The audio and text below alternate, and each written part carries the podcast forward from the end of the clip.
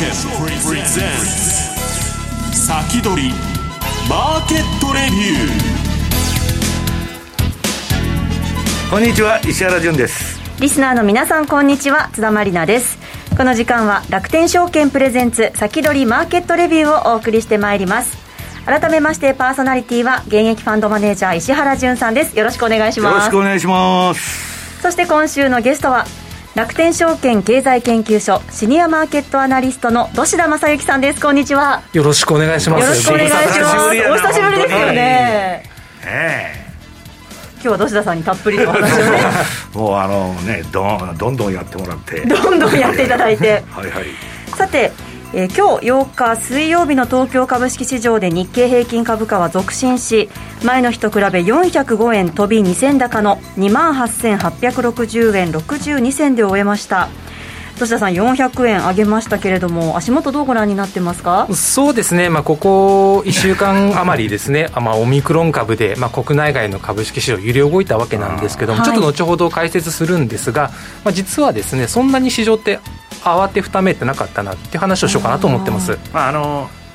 全部中銀のね、はい、あの会合が16日に集中してるんですよ、ヨーロッパもアメリカもね、えー、とそれこそトルコも、それまでもブラックアウト期間で、何もネタがないんで、どうしてもオミクロンにね、いっちゃうということなんでしょうけどね。はいただまあこの後イベントも結構土田さん盛りだくさんではありますよね。そうですね。やはり注目なのが来週の FOMC なんですけれども、はい、もしかすると FOMC の直前にですね、うん、ちょっとアメリカ株式動くかもしれないっていうところも、まあ、この後のコーナーでお伝えしようかなと思ってます、はい、よろしくお願いします。お願いします。さてこの番組は YouTube ライブでも同時配信しています。動画配信についてはラジオ日経番組サイトからご覧いただけますまた番組ホームページからは随時質問などを受け付けています。番組宛てメール送信フォームからお寄せください。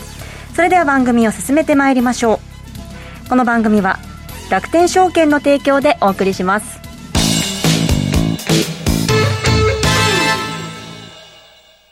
豊富な情報量と多彩な機能で多くのトレーダーから支持を集める楽天証券のトレーディングツールマーケットスピード2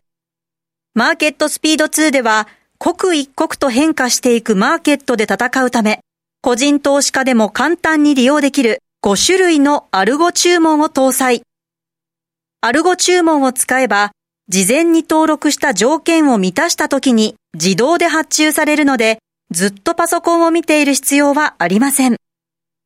多様な機能と操作性を両立し、個人投資家にとって理想的な環境を整えました。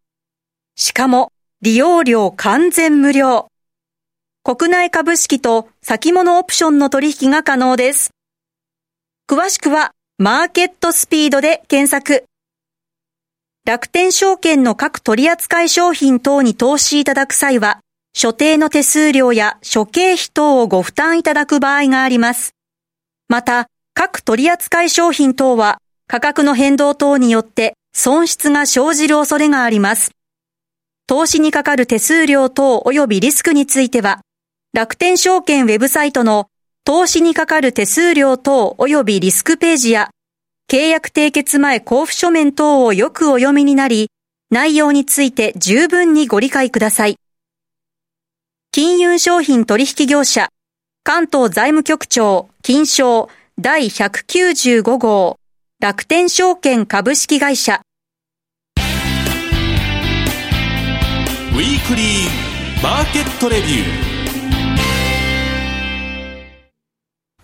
さあ、このコーナーでは楽天証券経済研究所シニアマーケットアナリストの土田正幸さんに投資のヒントについて伺っていきます。はい。そうですね。まずあの日経平均の動きから早速なんですが見ていきたいと思います。はいえっとまあ、冒頭でもですね、まあ、お伝えしましたように、まあ、そのオミクロン株がまあ発見されましたというところから、まあ、株式市場ですね、下げる場面あったんですけれども、えー、まあ、実はですね、下げ止まるべくポイントで下げ止まっているといったところがチャートから読み取れるわけですね。はい、まあ、具体的にどういったことかと言いますと、まあ、ちょうどこのチャート上のまあ右側ですね、まあ、赤い丸で囲っている部分がまあ下げ止まったポイントなんですけれども、はい、まあ、3つほどですね、このテクニカル的なまあ節目、これが重なっているところなんですね。はい、で、一つずつ見ていきますと、まずですね、下値ゾーンと言われるところです。まあ、ゾーンというので、まあ、価格帯あるんですけども、はい、まあ、大体2万6800円から、まあ、2万7500円ぐらいというところで、うん、まあ、チャート上でですね、目立った安値をつけたところ、まあ、あの今年に入ってから見ていくと、1月29日、まあ、ロビンフット騒ぎがあった時ですね。はいまあ、要はそのロビンフッターって呼ばれる人が、まあ、こう小型株をガチャガチャ取引していって、でこのロビンフットがですね、まあ、銘柄の規制をかけたというのをきっかけにありましたね。はい、はい。その時はまあ1月29日、この時は大体2万7500円あたりで下げ止まっていると、で次がですね、まあ、5月の13日ですね、まあ、インフレ警戒が高ちょっと意識され始めたところ、あとコロナの感染が拡大中だったってところですね、で次が、まあ、オリンピックのタイミングだったんですけども、まあ、国内の感染者が増えてるですとか、まあ、アメリカではですね、まあ、テーパリングの意識が高まったというタイミングです。8月20日ですね、はい、この目立った下げのポイントがですね、重なっている部分がいわゆる下の下値ゾーンですね。えーでもう一つの、まあ、テクニカの節目というのは、まあ、年初来安値、この8月20日がそうなんですけども、そこから年初来高値一気に更新していく、9月14日ですね。はいうん、要はこの年初来安値を起点とする下値のラインと、年初来高値をつけた9月14日を起点とする、まあ、上値ラインですね、ちょうどこれで三角保ち合いを形成しつつあると、でちょうどですね、先週下げ止まったところというのが、この三角保ち合いの、まあ、下の線、まあ、下限の線っていうんですかね、はい、そことぶつかってると。で、もう一個がですね、その前に日経平均が高値をつけていた2月16日、まあ、ここもですね、実は戻り高値を1本の直線で結ぶことができまして、本当ですね、はい、高値つないでいくと、本当にまっすぐな線が、ね、そうですね、まあ、この線と平行な、まあ、ラインを下の方にまあ描いていくと、まあ、チャンネルラインが描けるんですけども、はい。えー、このチャンネルラインの上下の線、つまりこう下値ゾーンと三角保ち合いと下向きのチャンネルライン、この3つが重なっているところだったんですね。で、まあ移動平均線も書いてるんですけども、はい、株価は移動平均線大きく下離れしてるんですけども、下げ止まったポイントというのは、この3つのテクニカルの節目が重なっているところだったというところで、まあ、下げ止まるべくポイントでしっかり下げ止まっているのかなと。となってくると、今、こう株価戻り試してまして、今こう200日とか75日度平均線、ここあたりでちょっと上値、伸び悩んでるんですけども、まあ、来週 FOMC ありますので、はい、一旦ですね、ここまで株価を戻して、次の展開待ちなのかなという状況ですね。これ、どっしあのフラット調整だけどね、どっし言うように、はい、まあ、あの大きな意味でレンジの中であの上げ下げしてるだけだけど、8月20は、これ、下ブレイクしたけど、いかなかったんだよね。そうなんです、で、9月14日も上ブレイクして、騙しになっちゃったと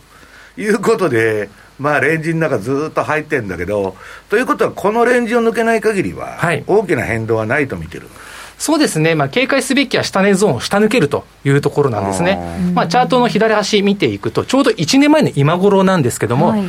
こう2万7000円届きそうで届かないっていうもみ合いをですね、1か月ぐらい続けてたんですよ。ああ、ちょうど1年前も、はい、なので、この下値ゾーンを突き抜けるということは、はい、昨年末の今の時期と比べて株価がマイナスになってしまうというところがありますので。ね。なので、まあ、多少株価は今後下がったとしてもですね、この下値ゾーンを突き抜けさえしなければ、まあ、相場全体の方向性というのは、上の意識の方が強いのかなと。ちょっと日経平均ですね、まだ判断で迷うところあるんですけども、はい、次のトピックスを見ていくと、はい、よりですね、しっかりしているところが分かるのかなと思います。はい、では続いてトピックスのお話ですが、はい、でトピックスもですね、同じように、あのテクニカルの節目が重なっているところが赤丸なんですけども、はい、まあ、このチャートでですね突出すべきところというのは、先ほど日経平均でも見ていた1月29日、あと5月13日、あと8月20日ですね、はい、日経平均はですね、この月日を追うごとに、安値、切り下がってたんですけども、そうですね、3つのこの安値をつなげると、右肩下がりというか、下げていってるなっていう形だったんですけど、はい、ただ、トピックスはですね、右肩上がりなんですね。本当ですね。日銀が買ってくる、買ってるからそうか、そうか。日銀が買ってる。まあ、ただですね、はい、あの、夏場以降、日銀の買いというのが、本当に散発的なので、えー、そういった中でもですね、このそれぞれの安値、一本の直線で結ぶことができて、その延長線上が先週先止まったところ。本当ですね。なんですね。なので、まあ、トピックスについては1900ポイントですね。ここさえ下抜けなければ、えー、こちらもですね、あの、上方向に式っていうのは保たれているのかなというふうに思います。こっちはだから綺麗に出たんだね、下値サポートがね。そうですね。なので、やっぱりこうトピックスも今日の、これ前場時点のチャートではあるんですけども、はい、まあ、25日とあと75日、この移動平均線のところで、まあ、こう下値もしっかり目安で止まってるんですけども、今日の上値もですね、テクニカルの指標でしっかり止まってると。本当ですねいうところで、えー、まあ、これを突き抜けて、上をトライしていくのか、跳ね返されてしまうのか、まあ多分これ、来週の FOMC ですね、はい、まあ、これを控えて、まあ、あと、あさってメジャー S q でもありますので、えー、まあ、そこら辺を意識しながらですね、まあ、チャートの形上は上方向のこう度合いを強めてはいますので、まあ、押し目買いも入りやすいのかなというふうには思います。はい。でまあ、そのコロナの動向なんですけども、まあ、徐々にですね、まあ、状況っていうのも明らかになってきてまして、まあ、感染力は強いけども、うん、いわゆる重そうですね、うん、重症化リスクは低いんじゃないかという見方が今、強まってますし、あとはこのメジャー S q まあ、繰り返しになっちゃうんですけども、まあ、需給的な要素も含んでいると、はい、あとはインフレの動向と金融政策というところで、まあ、FOMC ですね。もう前回、パウエルさんがすでにテーパリングの前倒しってことは言及してますので、そうですね、はい、なんかサプライズがあるかどうかを確認するという形になるかと思うんですけども、うん、まあ、こういったのをまあ見極めて、まあ、来週の、まあ、14日、14日 FOMC なので、はい、まあ、火水ですね、そこら辺までちょっとその方向感を伺うような状況というふうに言えるのかなと思います。はいでただですね、もしかすると今週末、まあ、あの日本株が閉まったとですね、金曜日、はい、ちょっとアメリカ株の動きっていうのは注意しておく必要があるのかなと思いまして、ええ、その理由がですね、アメリカの消費者物価指数が今週末発表されるんですね。だよね。はい。うんで、まあ、過去ですね、数年間のこの CPI、消費者物価指数の推移、まとめてるんですけれども、まあ、足元非常にですね、前年比の伸び率が強い傾向そうですね、ずっと強い傾向続いてるんですよね。はい、そうですね。で特にこう4月、5月、6月あたりっていうのは、まあ、超前の年がですね、い。わゆるこうコロナでガクンと落ち込んだタイミングだったので、この CPI がこう強い伸びを示しても、うん、まあコロナで落ち込んだからその反動だ、まあ、物価上昇一時的っていう FRB の見解示してたんですけども、まあ、経済活動が徐々に再開し始めた、まあ、昨年のですね夏場あたりからですねそれでもこう CPI の値が高止まりを続けていると。今度6.7予想だったっけ？そうですね、ちょっと高い、うん、ちょっと高めの予想出てたよね、はい、ちょっと数字忘れちゃったんですけど。でなんでこれが注目なのかと言いますと、次のですね、ニューヨークダウのチャートを見ていきたいんですけども、はい、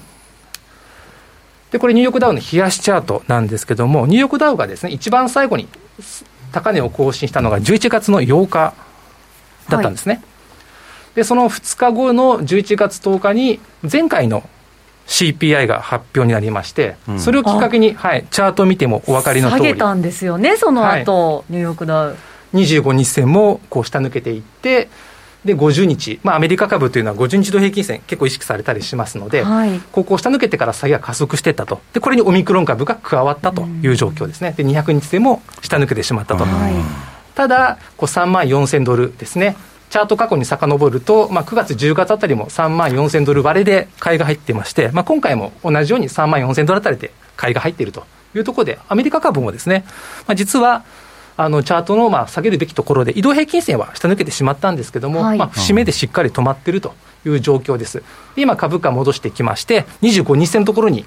昨晩ですね、そうですよ、ニューヨークダウ。もだって結構上げて、3万5719ドル492ドルも上げましたからね。そうですね。これさ、はい、テクニカルのドシーとしてはね、これみんなあの、アイランドリリバーサルだってみんな言ってるのよ、これ。あの、窓2つ開いとって、はい、あの、小島から離れてね。はい、で、これ、強気のアイランドリバーサルのシグナルらしいんだよね。こういう形っていうのは。そうです。おそらくその50日線を下抜けるタイミングで窓開けで下抜けて、うん、で、そうそうそう、まあ、昨晩ですね、窓開けで50日線を超えてきてる島からマリナル離れとるんだよ。はい、離れ小島ができてるじゃないですか。まあ、ローソク足が複数重なって。ああ。まあ、おそらくこのアイランドリバーサルというよりは、この50日線を早い段階で取り戻したってことが大きいのかなと。早期に復帰できたと、はい、そこにね。そうですね、多分そっちの方が大きいのかなとは思います。でまたその最高値からですね、まあ、上値のライン、これもまた一直線上に引けるんですけども、はい、まあ、ここを超えようとしているところで、一旦上昇が止まっていると。はい、あと、ね、CPI があさって発表されるっていうことは、前回の CPI 発表の後これだけ下げてるわけですから、もしかしてってちょっと思っちゃったんです意識される可能性はあるのかなというところです、はい、ちょっと市場の反応がですね読みにくいんですね。で読みにくい理由なんですけども、はい、実はこの CPI の発表によって、要はインフレ懸念でテーパリング前倒し、その後の利上げってところで、はい、ニューヨークダウ下げたんだなってことが分かるんですけども、はい、実は次のナスダックを見るとですね、はい、ちょっとあれって思ってしまったりするんですね。はい、じゃあナスダックも見ていきますか。はい、で、えっと、丸で囲った部分が、はい、ピンクですね。これが CPI 前回発表されたんですけども、その後ナスダック最高値をですね、11月20日につけてるんですよ。ナスダックはどうし関係ないんじゃないの？関係ないんですね。雨が降ろうが、槍が降ろうが買いだと。で同じこう金利動向に敏感に反応するってこと自体は変わりはないんですけれども、はい、ただ見てる金利がですね、多分ナスダックは実質金利の方を見てるんだと思います。なるほど。要は、こうインフレ警戒によってですね、景気減速ってことが意識されて、はい、10年債利回りとか長期のこう国債利回りがそんなに上がらないと、うん、でも利上げは織り込んでいくので、はい、結局、長短金利差が広がらないっていう、そういう発想ですね。なので、マイナスあ、その実質金利がですね、まあ、拡大していかない限りは高値を取らしていくっていう流れなんですけども、はい、まあ、とはいえですね、まあ、足元のこの物価動向っていうのは、やっぱりこう、敏感なの高値をつけてた後一気に失速していったっていう。状況ですね、はい、ナスダック、ただ、昨日窓を開けてまた大きく上昇したんですけど、この後はどうでしょうか？はいそうですね、実はこうナスダックというのは、まだまだこう中期的にはですね上昇トレンドを描いてまして、はい、この緑の線ですね、実はこの上値もですね一直線上に結べるんですよ。本当ですねとなってくると、次ですね、えー、このまま勢いづいて株価が上昇したという時にはですね、はい、まあ、1万6500ポイントを目指すようなチャートの形上はなってますと。さらにまた過去最高値更新の可能性もありそうなそうですね。なので、まあ、この50日線をこう、まあ、過去チャート見ていくと、下抜けてる場面、いくつか散見されてるんですけども、はい、まあ、すぐ復帰しているというところですね。ただ前回1回50日線下抜けていった後25日線で跳ね返されて、もう一度トライしているというところありますので、はい、このまますんなり上がっていくというよりは、もう一回ですね、調整局面というのはあるかもしれないというところを頭に入れておいた方がいいのかなと思います、はい、ニューヨークダウとナスダックで本当に動き違いますよね、改めてこうやって見ると。そうですね。なので、まあ、FOMC を睨んで、はい、まあ、ちょっとアメリカ株の動きというのはチェックとしておく必要はあるのかなというふうには思います。はいでもう一つですね、今度は国内なんですけども、はい、先ほどこうメジャー S q というところで、先物の需給っていうのは結構意識されやすいんですけども、もう一つのこう需給面ですね、信用の改ざん、はい、なんかこれ、結構みんなが言ってるよね、信用の改ざんが。はい、これもこう注目していきたいんですけれども、これ、昨日発表された分ですね、先週末のものが昨日発表されたんですけども、はい、まあ、大体こう3兆6000億円台の半ばぐらいなんですね。で、その前の週が3兆7000億というところで、何が言いたいかというと、過去ですね、あの、信用改ざんが積み上がってたのが、2018年の3月2日、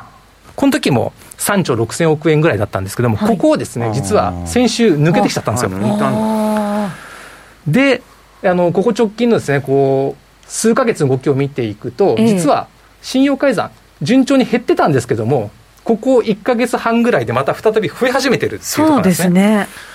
でこれ、どういったことかというと、日経平均が先ほど9月の半ばに年初来高値をつけて、下がっていく中で信用改ざん増えてるんですよ。あおしめ買いに個人が出たっていうことそうですね、なので、まあ、日経平均が高値をつけて、その後下がってる中で買い向かっていってるわけですね。これ、どうし、今、だから回転は効いてないんだよね、直近の信用で買ってる人は。そうですね、捕まってるっていう感じになってるんだよね。はい、まあ、オミクロン株の、まあ、ところで相場動いたので、はい、まあ、若干の修正があるだろうと思ったんですけども、まあ、昨日発表された先週末時点の分っていうのは、あまり減ってなかったということですね。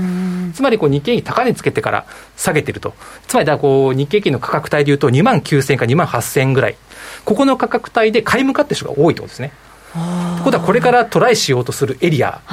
の中で、信用残積み上がってますんで、戻り待ち売りが結構出やすいのかなそうです。相当積み上がってる状態ですからね、まあ、過去のだからあの18年3月のピークを抜いちゃったわけでだからね、はい、相当多いということですよね。まあ、多分銘柄がですね、まあ、あの何でもかんでも買えると、相場全体で動いているというよりも、個別をこう選別する可能性はあるので、一概には言えないんですけれども、はい、ちょっとですね、こういった需給ですね、ここもですね、ちょっとこう乗り越えなきゃいけないハードルの一つなのかなというふうには思いますね。はい、石原さん、いかがですか？いやあの信用改ざんの問題が、まあ、日本の方はね、ちょっと個人捕まっちゃったんじゃないかと。で、まあ、あの、どしまた今度来たら、あの、価格帯出来高。あれ見たらまたよくわかると思うんだけど、ドッシーが言うように、あの、要するに、みんな捕まってるわけだから、買い値まで戻ってくると、なんとかやれやれで降りたいという気持ちが人間の行動心理学で働くから、はい、そこを抜けられるかどうかっていうのが、上値のね。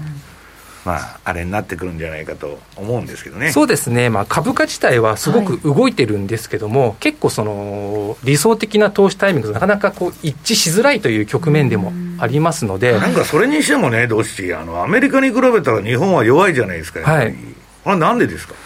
まあ、おそらくなんですけど、まあ、いくつか要因あると思うんですけども、その一つがですね、やっぱこう、日本株を買えるかどうかっていう視点だと思うんですよね。まあ、どういったことが言いたいかというと、まあ、岸田政権に変わってから、どうもその株式市場とのこう相性っていうのが、あんまりよくない。よくない部分はあり要するに、まあ、増税的なことが多いということですか？そうですね。まあ、あの、まずはその、所得の再分配っていうところでいくと、まあ、同じこう中国も日本もアジアって国で見たときにですね、お隣の国は共同富裕っていう、やっぱこう再分配イメージさせるような言葉を使ってますので、っていうのはありますし、あと金融所得課税を強化する話を進めようとしたりですとか、あとはその経済政策ですよね。まあ、早速、こう、過去最大規模の経済政策打ち出してきましたよね。で、GDP の押し上げ効果も5%ぐらい見越している、想定しているという話あったんですけど、実はその前の年、2020年の4月にも安倍政権だったんですけども、その時にもやっぱり最大規模のこう経済政策が打ちてきて、まあ、2020年の4月なので、やっぱコロナショックがあった時ですよね。で、海外はやっぱ同じタイミングで、まあ、ばらまき型の経済政策打ってたので、日本もその中の一つだったんですけども、今、海外の経済政策って、コロナ後を見据えた投資とか、そっちの方に視点を置いて。要するにだから、金をばらまいてる量は多いんだけど、あの、イーロン・マスクみたいな人が出てくるような環境をね、そのせて、あの、投資が出るだとかなんだとか、全然やってなくて、どっちかというと分配の方で、はい、まあ、ばらまきになっちゃってるっていうことだよね。そうですね。要は、やっている経済政策の中身が、各国はちょっと、こう、見てる視点が違うのに、日本は、その2020年4月とあまり変わらないっていうところですよね。なので日本株をあえて買うと、まあ、出遅れの修正って多分日本株上がる局面ってあるとは思うんですけども、はい、積極的に日本の成長にかけてですね、投資をしづらいのかなっていった側面はあるのかなと思います。なるほど。はい。ここまでは楽天証券経済研究所シニアマーケットアナリスト、土田正幸さんにお話を伺いました。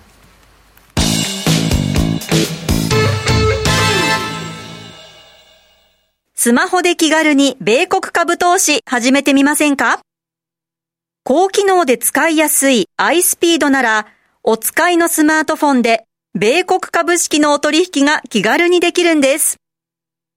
相場の急騰、急落に備えて便利にお使いいただける逆差し値注文機能を追加し、より便利にお使いいただけるようになりました。便利な機能が満載のスマートフォンアプリ、iSpeed をぜひ使ってみてくださいね。詳しくは iSpeed で検索。楽天証券の各取扱商品等に投資いただく際は、所定の手数料や諸経費等をご負担いただく場合があります。また、各取扱商品等は価格の変動等によって損失が生じる恐れがあります。投資にかかる手数料等及びリスクについては、楽天証券ウェブサイトの投資にかかる手数料等及びリスクページや契約締結前交付書面等をよくお読みになり、内容について十分にご理解ください。金融商品取引業者、関東財務局長、金賞第195号、楽天証券株式会社。石原淳の相場の肝さあ、ここからは現役ファンドマネージャー石原淳さんに相場の肝について伺っていきたいと思います。よろしくお願いします。はい、よろしくお願いします。もうあのー、時間もあんまりないんで、あとは延長戦でやるんですけど、昨日あのー、楽天証券の広報の松崎さんから、はい、じゃーんとか言って送ってきて、じゃーん 何一体何だと思って開いたら、この資料の1ページ目のこれが出てたと。はい皆さん、なんとですね、楽天証券さんが700万口座突破と。おありがとうございます。どうなってるんだと、本当に。いや、それでね、まあ、あの、えっと、今年あの楽天さんのイベントで、オプティミズム。楽天オプティミズムの時にお伝えしたのが、楠木社長とマリダルでやったわけですよ、イベントで。はい、で、その時630万とか。そうですね、600万口座突破で、実はあの日にも70万いってたと、670万ぐらい。はい、いう話なんだけど、それはまあ700万と。いうことでね。すごいですね。これはナスダックよりドッシー強いじゃないですか。ナスダックのチャートより強いかもしれませんね。一回もあの、落ちてないじゃないですか、本当にね。そうですよね。いや、そんな感じでね、まあ、はい、あの、えっと、この12年にわたるね、異常なまあ緩和を背景に、まあ、ゼロ金利だとかね、まあ、結局あの、株を買わないとだめだみたいな、えー、カルチャーが生まれて、はい、で今やね、これ、最大の変化で、これあの、イベントでマリナルも言ってましたけど、ええ、女の人が増えてるよね、これ。そうなんですちょっと見にくいんですけど、下のあれで、女性が30%だったのが楽天証券さんのお客さんで、はい、47%になったと。すごいことですね。で、30以下がなんと51%が60、68%と。うん若い人がこれだけ多くなってるってことですけど、土田さん、実際どうですか、若い方、どんなものを、どんな商品に興味を持っていられる方が多いんですかね、えっと、幅広いですね、はい、まあ、あの積極的に勉強されて、うん、何を買ったのか、いきなり個別株を見られる方もいらっしゃれば、あとは ETF とか投資信託とか、本当に幅広いですね、まずは、もしくはこう積み立てでコツコツとみたいな方もいらっしゃいましあとはこう米株とかですね、本当に幅広くなってますので、まあ、あの楽天証券としてもいろんなサービス、強化してないいかないといけないなというふうに感じている状況ですね。これ、口座作っていきなりアメリカ株っていう方もやっぱりいらっしゃるわけですね。最近はだから、そこが一番強いんじゃない、興味持ってる方、もちろん多いですよね。今中さんもなんか今年が、あれ、1年経ったって言ってたっけ、あの米株のレポート連載してから。はい。だまあ、とにかく米株がやっぱりね、世界の金全部アメリカに株式市場がね、行ってると、まあさっきのドッシーの話じゃないけど、日本もヨーロッパもちょっといまいちじゃないですか。で、その夢のあるようなね、その 銘柄があんまりないんですよね。だまあどうしてもね、まああのー、今日も後で延長戦でやりますけど、メタバースだとかね、はい、今度までならアップルが、すごいあの見ましたよ。あのね、変な眼鏡メガネのようなウェアラブル AR グラスでしたっけ、うん、あれもだからメタバースと並んでまたね、はい、うん、なんかブレイクするんじゃないかっていう話でね、まあ、どんどん次々にあの分野はそういうのが出てくるんだけど、メタバース関連はこれから本当に盛り上がっていきますよね、だから日本はそれをその作る部品だとかね、はい、そっちののまあ下請けに回ってるわけだけど、まあ、ちょっとねそういうメインの、まあ、会社が日本株にもねできるような金のばらまき方をしないとだめなんだけど、はい、どうし言うように、岸田さんはまあ単なるね、金ばらまいて、まあ、貧富の差を埋めようみたいなね、それじゃあ労働生産性が上がりませんので、株はまああんまり上がらないということになっちゃうんですね。はい吉田さん、改めていかがですか？そうですね、まあ、そのアップルのそのグラス型っていうんですか、はい、確かにこう VR とかの器具ってこうヘッドセットつけて、えー、じゃあその空間で何するのって時にまずこうずっとヘッドセットつけてると実際私もつけたことあるんですけど、はい、えどうし持ってんの？いや持ってはないですけどあの 結構その家電量販店で試せるじゃないですか、意外と重たいんですよねあそうなの？要は仮想空間で過ごす時間がどれくらいあるか滞在時間も考えるとやっぱりこう軽量化したりデバイスがもっと進化する必要があるのかなと思いますね。はいそのあたりもこの後延長戦で詳しく伺っていきましょう。そうかもしれません。